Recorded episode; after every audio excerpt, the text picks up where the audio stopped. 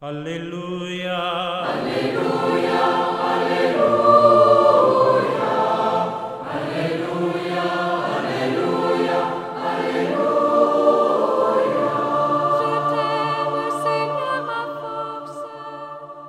Todos te buscan. Podríamos decir que esta es la expresión que sintetiza el Evangelio de este domingo, el quinto durante el tiempo del año. Vamos a reflexionar Marcos 1 del 29 al 39. Este quinto domingo nos lleva a contemplar a un Jesús que salva a todo el hombre. Curación de enfermos en su cuerpo y sanación de endemoniados en su espíritu. A todos los hombres, las multitudes que acuden a él. De ese modo levanta de su postración y abatimiento a la suegra de Pedro. La tomó de la mano y la levantó a los hombres que bajo el peso del mal ven pasar sus días como un soplo y consumirse sin dicha y sin esperanza. Todos te buscan. Esta palabra de los discípulos centran la atención en la persona de Jesús. ¿Quién es este? Jesús es la luz que ilumina a todo hombre que viene a este mundo.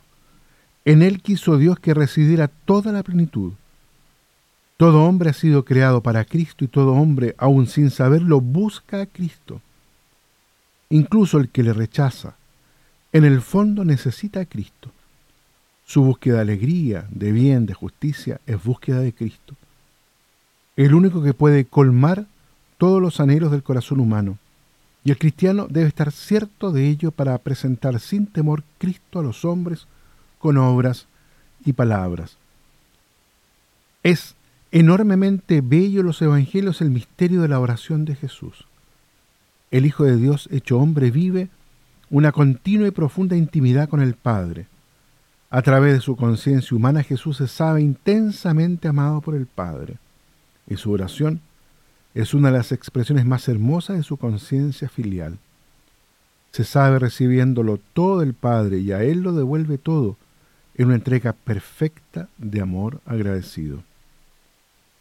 San Marcos nos presenta a Jesús realizando curaciones. De esta manera se expresa mejor que con palabras su poder de salvar del pecado. Con este Evangelio la Iglesia quiere afianzar nuestra fe en este Jesús que es capaz de sanar a un mundo, el nuestro, y a unos hombres, nuestros hermanos y nosotros mismos, profundamente enfermos, Cristo puede hacerlo. La única condición para hacer el milagro es nuestra fe. ¿Crees que puedo hacerlo? Hoy el Evangelio en estrecha continuidad con el domingo anterior nos presenta a Jesús que después de haber predicado el sábado en la sinagoga de Cafarnaúm, curó a muchos enfermos, comenzando por la suegra de Pedro.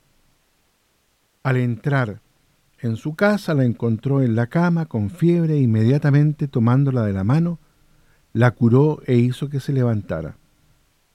Después de la puesta del sol, curó una multitud de personas afectadas por todo tipo de enfermedades. La experiencia de la curación de los enfermos ocupó gran parte de la misión pública de Jesús y nos invita una vez más a reflexionar sobre el sentido y el valor de la enfermedad en todas las situaciones en las que el ser humano puede encontrarse. Aunque la enfermedad forma parte de la experiencia humana, no logramos habituarnos a ella, no solo porque a veces resulta verdaderamente pesada y grave, sino fundamentalmente porque hemos sido creados para la vida, para la vida plena. Justamente nuestro instinto interior nos hace pensar en Dios como plenitud de vida, más aún como vida eterna y perfecta. Cuando somos probados por el mal y nuestras oraciones parecen vanas, surge en nosotros la duda y angustia. Nos preguntamos, ¿cuál es la voluntad de Dios? El Evangelio nos ofrece una respuesta precisamente a este interrogante.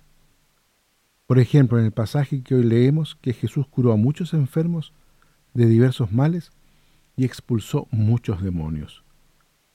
En otro pasaje San Mateo se dice que Jesús recorría toda Galilea enseñando en sus sinagogas, proclamando la buena nueva del reino y sanando toda enfermedad y toda dolencia en el pueblo.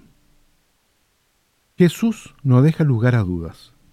Dios, cuyo rostro él mismo nos ha revelado, es el Dios de la vida que nos libera de todo mal. Los signos de este poder suyo de amor son las curaciones que realiza. Así demuestra que el reino de Dios está cerca, devolviendo a hombres y mujeres la plena integridad del espíritu y cuerpo. Digo que estas curaciones son signo, no se quedan en sí mismas, sino que guían hacia el mensaje de Cristo, nos guían hacia Dios y nos dan a entender que la verdadera y más profunda enfermedad del hombre es la ausencia de Dios, de la fuente de la verdad y de amor. Y solo la reconciliación con Dios puede darnos la verdadera curación, la verdadera vida, porque una vida sin amor y sin verdad no sería vida.